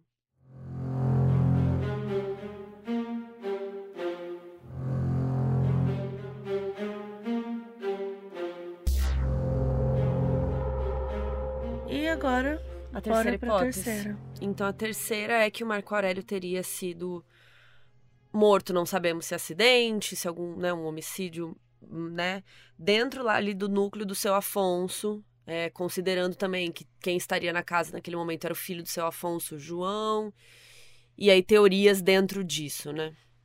É, eu acho que assim, primeiro, e, e eu acho que faz um sentido a gente apresentar o podcast assim. Deixar pro último, não porque é a nossa, mas é, é um raciocínio. Se você percebe que é um pouco complicado do grupo ter a responsabilidade, sem descartar, o grupo de escoteiros. Se você percebe que a possibilidade dele vivo também é um pouco delicada. E aí agora eu vou colocar alguns fatos em relação ao núcleo do seu Afonso que te levam a crer é, que existe uma chance grande disso estar acontecendo. É, Lembrando que essa é a teoria que a polícia também trabalha está atualmente. né? É, é, o inquérito é reaberto, então eles não reabriram o inquérito para investigar o Juan. Tanto é que o Juan não, não depôs até o momento. É, é muito interessante. Nesse novo inquérito. Nesse novo inquérito, nem os escoteiros, porque eles estão todos ali, todo o esforço da polícia. E eu acho muito interessante no 10, quando o Claudinei, o investigador, eu pergunto, mas espera aí, vocês sabiam que o áudio era mentiroso? Por que, que vocês escavaram com aquele tanto de jornalista e perito a, o local embaixo da cama do seu Afonso? Ele falou assim, como é que eu vou descartar? Tudo bem, é mentiroso, mas é um boato. E se for verdade, O né? boato pode ter alguma informação Sim. né? Então, assim, mas voltando, vamos só recapitular.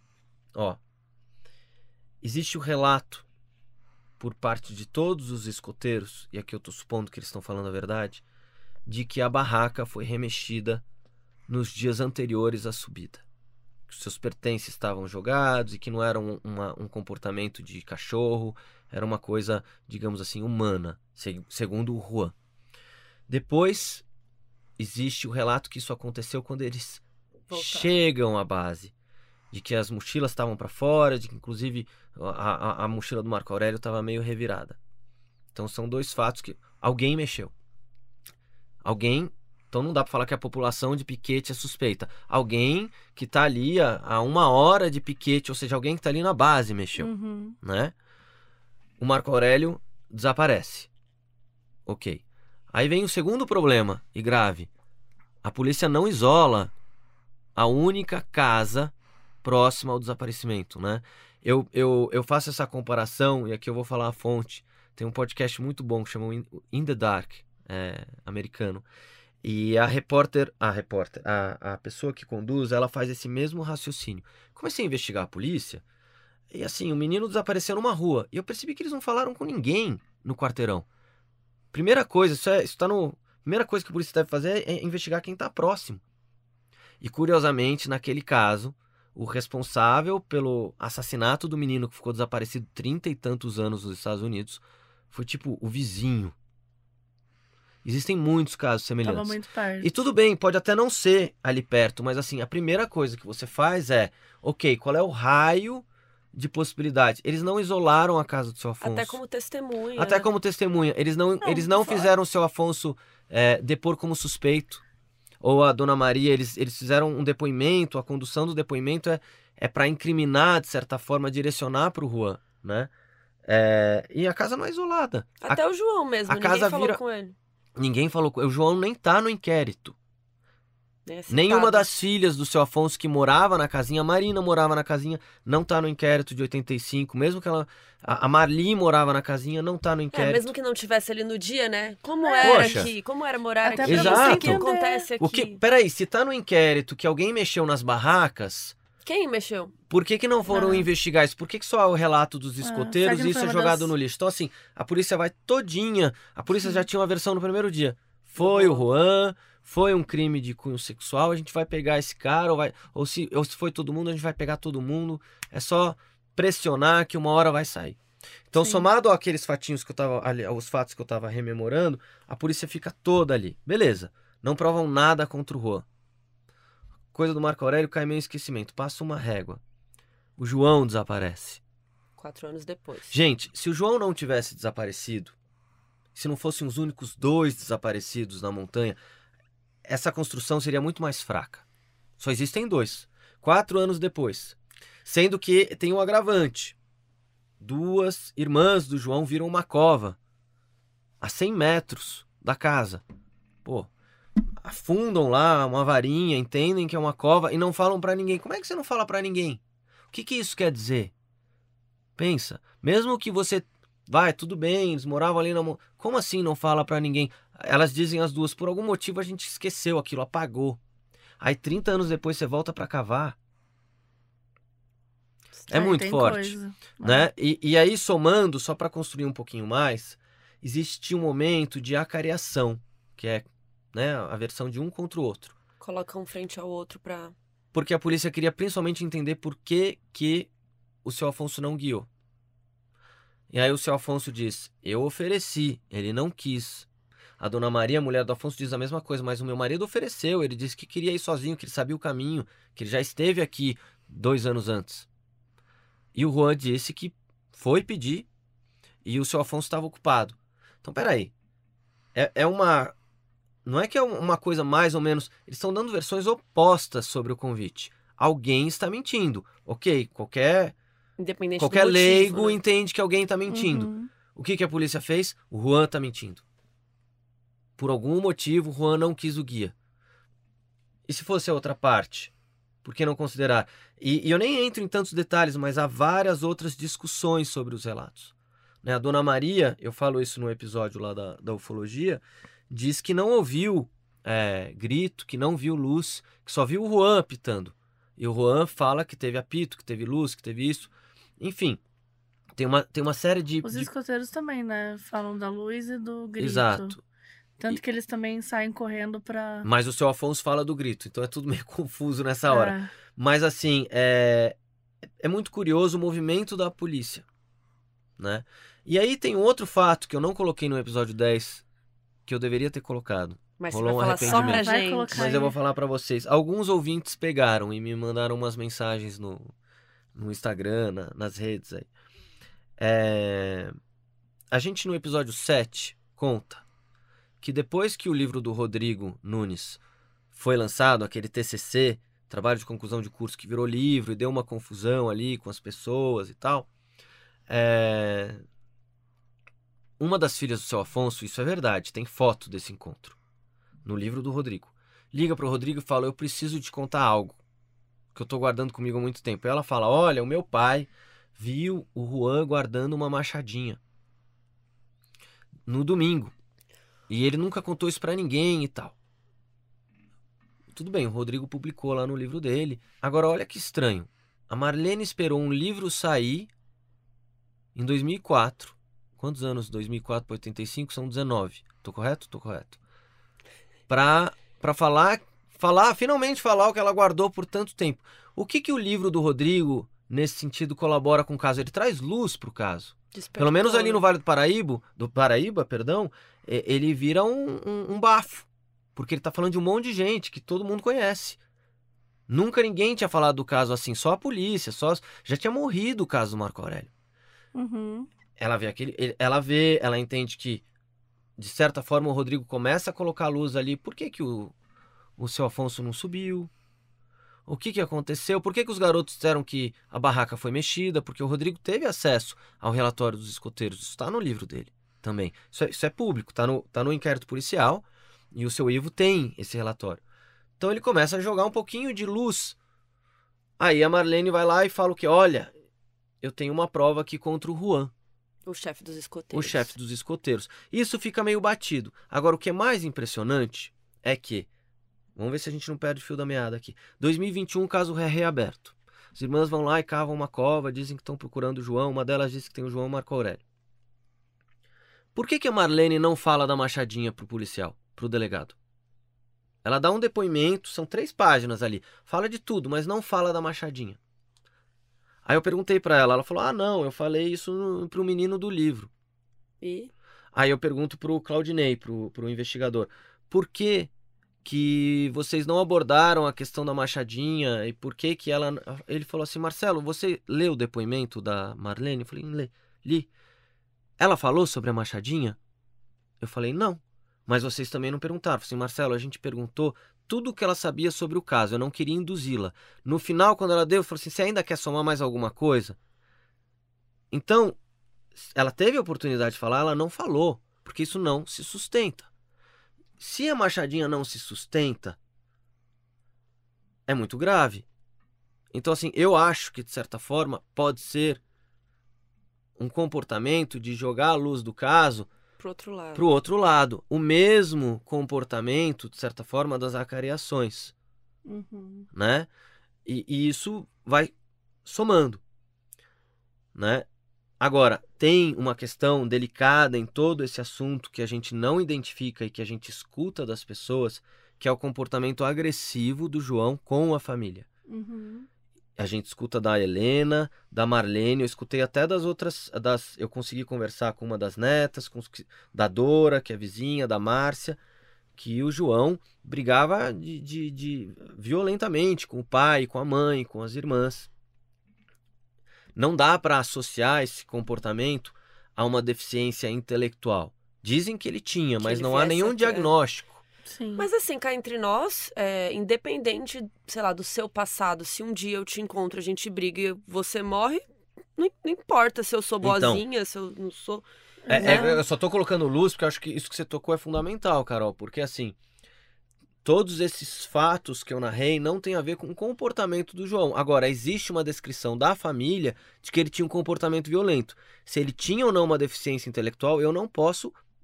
Não posso falar tinha, porque não há. Não tem um médico me dizendo, Uhum. não tem um documento, tem a, tem a interdição, mas a gente não consegue ter acesso ao laudo Não médico. tem um diagnóstico. Então, assim, para aqui esse assunto vai até uma página. E daí, ok. Ele era trancado num quartinho porque ele tinha comportamento É, eu- violento. Isso era em relação à família. Isso não está necessariamente associado. Sim, o que, o que me incomoda mais nessa história dele, muito mais do que o possível comportamento ou qualquer coisa que ele tivesse ou não, é isso. É o Você- estigma. vo- é- não, é você trancar uma criança num quarto, né? Ele Já já era um, adulto, né? um 30 adulto. anos, né? Tinha 30 anos.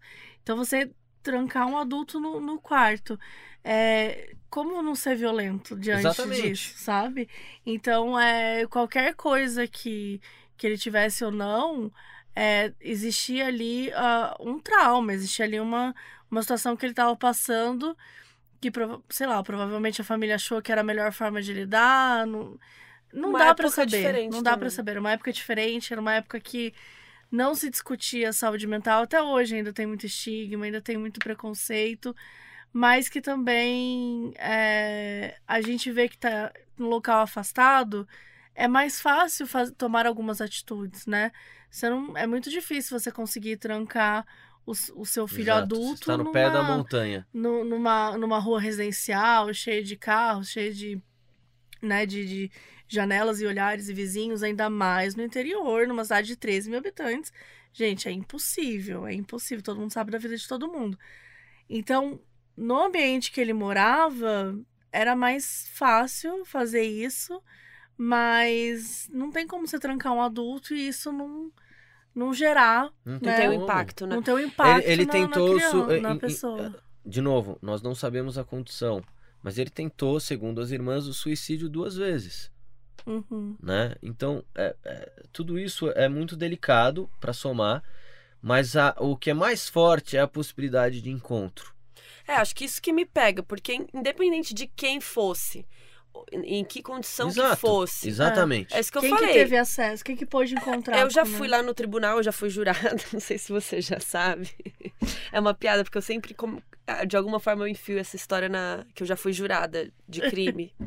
e a galera fez meme, que eu sempre falo, eu sabia que eu já fui jurada. Mas enfim, quando eu fui ser jurada, é, os maiores crimes, as coisas que acontecem dia a dia de tribunal, é gente que matou outro por causa de 20 reais, por causa de uma pizza, de uma pizza, juro de, de coisas, das coisas mais banais. As pessoas, né? Inclusive o doutor Lúcio, que foi o defensor público de um dos casos que eu julguei, eu entrevistei ele, ele falou isso. Carol, qualquer um pode ser um homicida, qualquer um pode virar um Exato, assassino. Exato. A gente não sabe o que a gente E, é vezes- capaz. e- e é acidental, né? Às Eu Acho que vezes- o encontro com a possibilidade de. ah, suponha, é, o Marco Aurélio chega lá, o João tá mexendo na mochila dele. Ele fala: Ó, essa mochila é minha.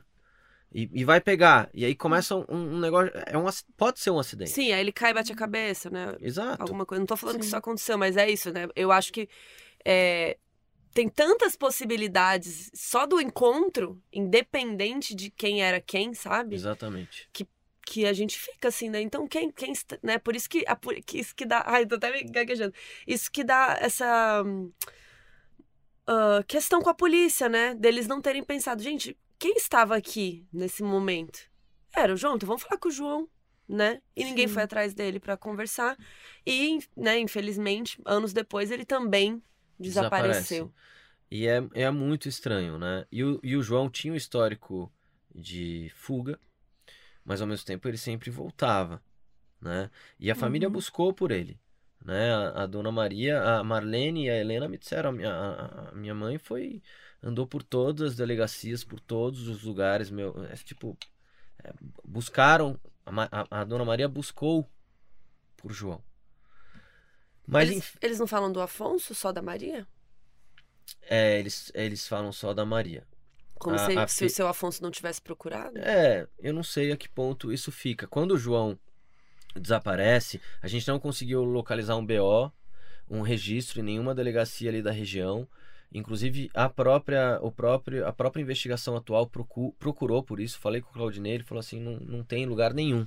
Mas se É. ele costumava desaparecer também, né? Não, é, mas ele, vol- se ela ele procurou- voltava sempre, ele andava, ele andava e voltava, ele andava e voltava. Tanto é que a versão do seu Afonso e da Dona Maria é que ele andou e não voltou, né?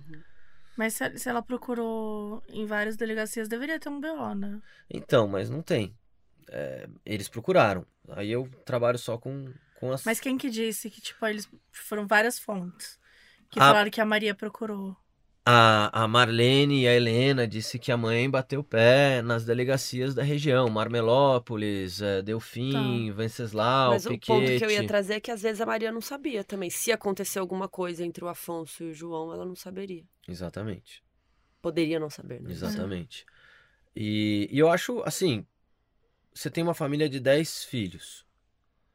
E dois acreditam que o irmão está enterrado num determinado local.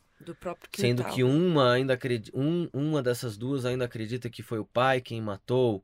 E, e- é, é um histórico um pouco favorável a de fato João é, estar enterrado ali, né? Por que, que você ia cavar durante três meses? Acho que o que a Dora diz é muito forte. Peraí, você vai ficar três meses cavando você e o seu marido, Chico. Eu conversei com o Chico também, não entrou no podcast, mas tá lá, tá filmado. E ele falou: não, a gente procurou muito. É, é, é, muita gente, sabe? E eu acho que tem uma coisa interessante que a gente estava falando antes de gravar, que é assim: a gente falou sobre o segredo, né? Vamos comparar um segredo com outro, de uma possibilidade ou outra. Juan e os garotos, tirando a questão do Oswaldo e daquele depoimento sob pressão ou sob tortura, nunca mudaram a versão dos fatos.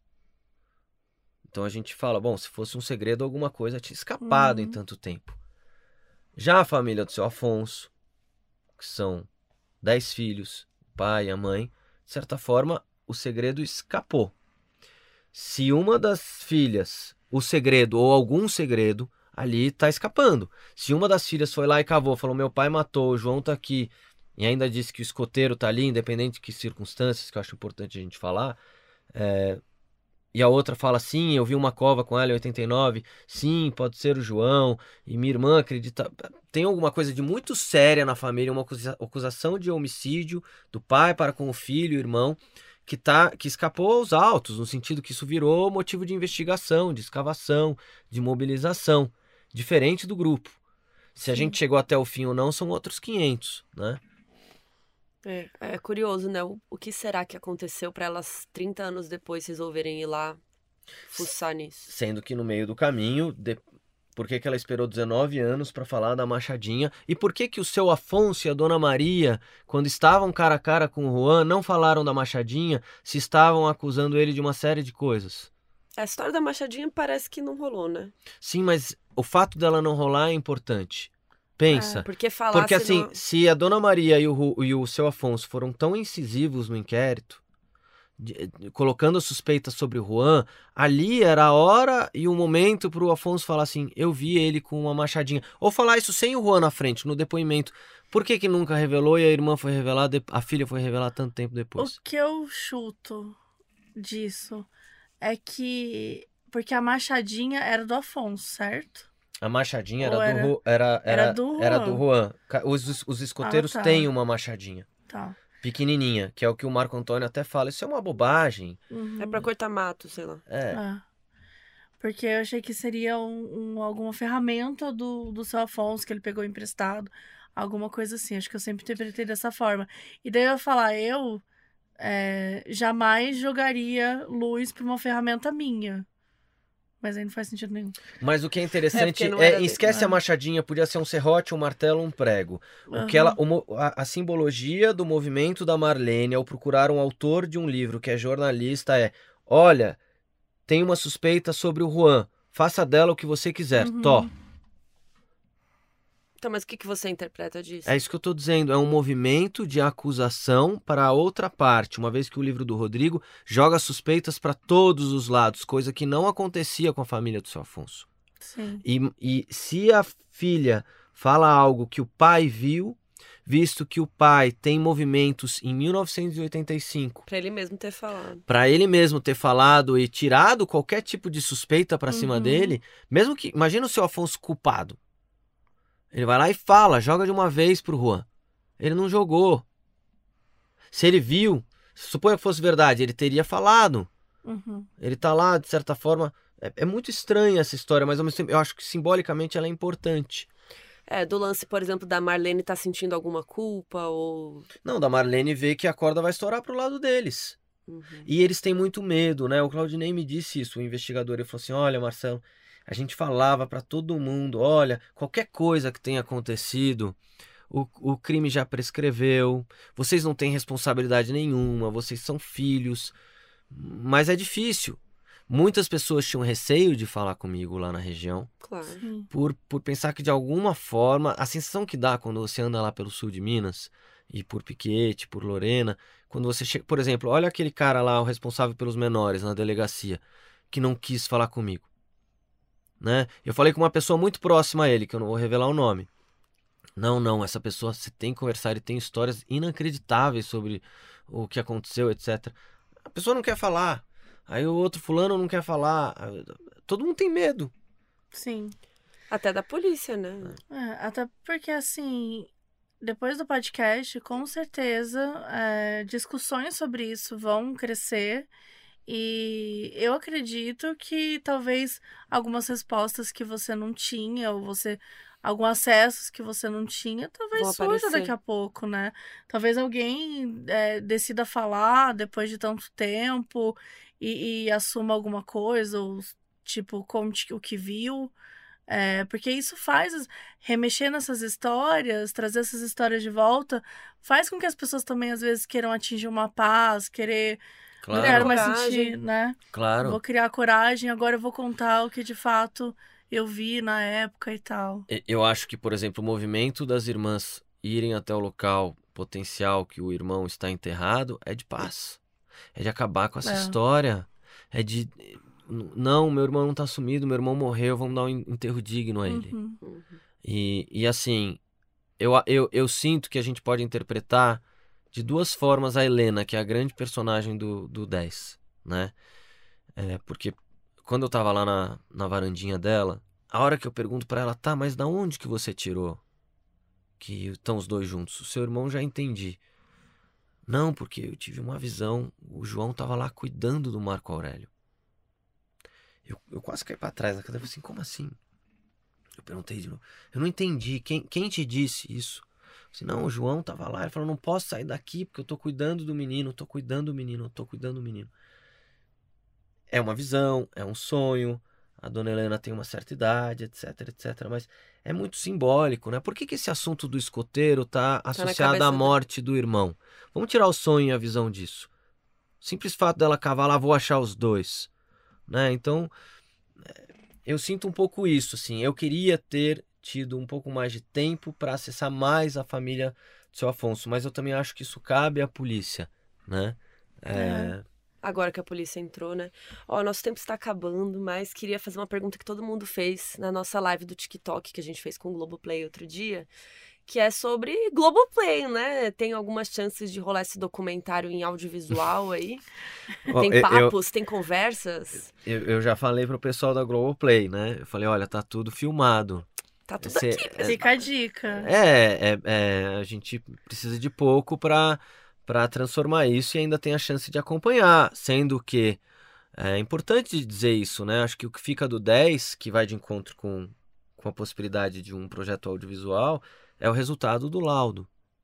Uhum. Uhum. que- De trazer mais respostas. É, não dá para descartar que um cachorro que tem 22 acertos em 22 casos, 100% de acerto, uma casuística inacreditável, tenha sentado três vezes no mesmo local e esteja completamente errado. Então, eu acho que a gente tem que aguardar. Acho que o resultado das escavações é importante. Eu acho que todo esse movimento dos últimos dois anos é muito favorável ao caso, porque você vai remexendo e as pessoas vão falando. Uhum. E, e eu sinto que a polícia tem uma oportunidade enorme nas mãos. É muito doido isso, mas a gente fica aqui, depois que desliga aqui, falando de alguns podcasts de colegas que são incríveis e muito bem feitos, de todos, to- toda essa turma aí, né, brasileira que tá, tá fazendo além dos gringos. E, mas esse caso está em andamento. Não houve Sim. julgamento, não encerraram o caso, a janela está aberta. O seu Uhum. Ivo sempre me falou isso. Para um desaparecido, o inquérito está aberto. É fundamental. A hora que fechou, você está sozinho. Queria saber, você falou um pouquinho disso no final do, do episódio 10, mas acho que de forma simples e direta, assim. O que, que você mais aprendeu nessa jornada do podcast, com essa família, com essa busca? Ah, é, é difícil, né? Um, um- monte de coisa é, difícil de aceitar. Né? No meio do caminho eu virei pai e aí a coisa se confundiu muito pra mim. Eu, eu tive momentos, assim, sendo honesto, de, de, de desespero ao tentar calçar os, os sapatos do seu Ivo, a, a um movimento empático, mas percebi que isso também era impossível, né? Muito difícil de entender a dor de uma família.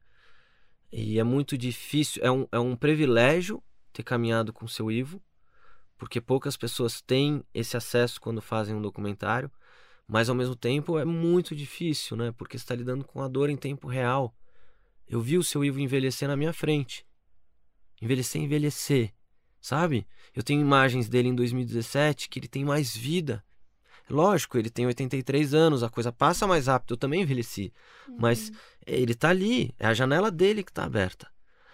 E é o que eu falei no final ali. Eu acho que isso me fez valorizar muito a minha família, o meu tempo, né? É, esse movimento todo da, da parentalidade que, pega a todos nós, porque nós somos filhos. Se, você, se nós não somos pais ou mães ainda, nós somos filhos Uhum. de alguém. E, e essa relação vale ouro, tá aí todo dia, né? Então, o que fica da mensagem do seu Ivo, dessa busca, que é uma busca por amor, por um reencontro, independente de como ele é, é, é, é, é a chance de viver, Sim. sabe? De às vezes a gente olhar os nossos problemas, eu sei que isso parece meio, meio papinho, mas é a mais pura verdade. Falar, peraí, meu, tá todo mundo aqui. Graças a Deus. Vamos aí. E, e de ter colaborado, de certa forma, o que o seu Ivo sempre quis de mim, na verdade, isso é muito louco. É, ele nunca. Quando eu estava escrevendo esse texto do final do podcast, uma hora conversando com o Zé sobre as, é, sobre as hipóteses e tal, eu falei assim: Zé, acho tão louco falar de hipóteses. Nem a família me cobra isso. Nunca a família me cobrou desvendar o caso. Ele falou: como assim? O Zé é o, é o roteirista, né? Assim, nunca, cara. Seu Ivo nunca me falou, Marcelo, eu preciso que você descubra o que aconteceu com o Marco Aurélio. O que o seu Ivo sempre quis da gente, da nossa equipe, de mim, foi ele me mostrou um cartaz dele. É como se ele mostrasse aquele cartaz e falasse assim: faz um negócio desse gigante, que dê para ser visto em qualquer lugar. O que, que você tem que fazer hoje em dia? Eu não sei. Se é uma série, se é um filme, faz isso ser visto. Queria E- espaço. Faz a minha história ser vista. Uhum. E eu acho que isso a gente fez. Sim. Com certeza. sabe? E é muito doido, porque é é sobre isso no fim. E a história dele, ele vai reencontrar o filho dele, seja como for. É. Vivo ou não, aqui ou em outro lugar ele vai reencontrar o filho dele. É, a gente, como em todas as histórias que é, são parecidas com essa de desaparecimento, a gente só torce para que, de fato, né, novas investigações, novas evidências surjam e a família possa encontrar paz, porque a- o desaparecimento de uma criança, de uma pessoa numa família, é uma ferida aberta que está Não acaba. constantemente se é, machucando, agredindo, né? Você falou, falou muito sobre a esposa, que eu esqueci o nome do A seu Neuma. Ivo. A Neuma foi uma dor muito grande dela. Com toda certeza é uma dor que a família toda carrega, né? E que é muito, muito triste pensar que algumas pessoas vão passar a vida toda é, lidando com isso. Então, da nossa parte aqui, a gente espera muito que o podcast, que esse episódio, que o Pico dos Marins, que o documentário, né, Globoplay, que ele dê aí mais atenção e quem sabe consiga encontrar a resposta dessa história. E já aproveitando aqui, se você tiver alguma informação sobre o Marco Aurélio, qualquer informação sobre esse caso, tem um e-mail aqui que eu roubei lá do, do, do podcast Pico dos Marins, Boa. que é o caso do escoteiro marcoaurelio@gmail.com. Então esse e-mail ele tá na descrição do episódio, tá lá no nosso site, no episódiozinho que a gente colocou aí do de um extra.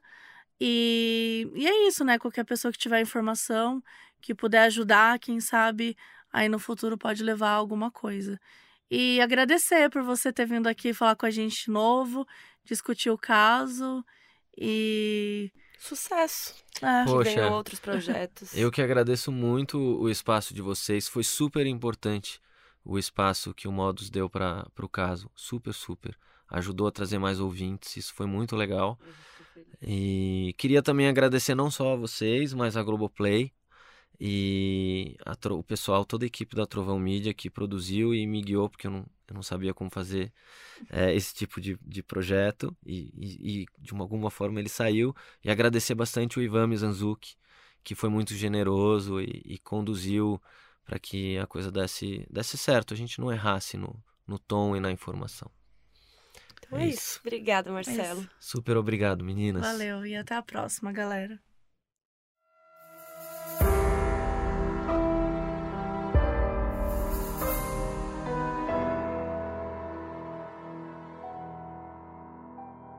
O aviso no início desse episódio foi gravado pela Maria Caroline, que é nossa apoiadora na Aurelo.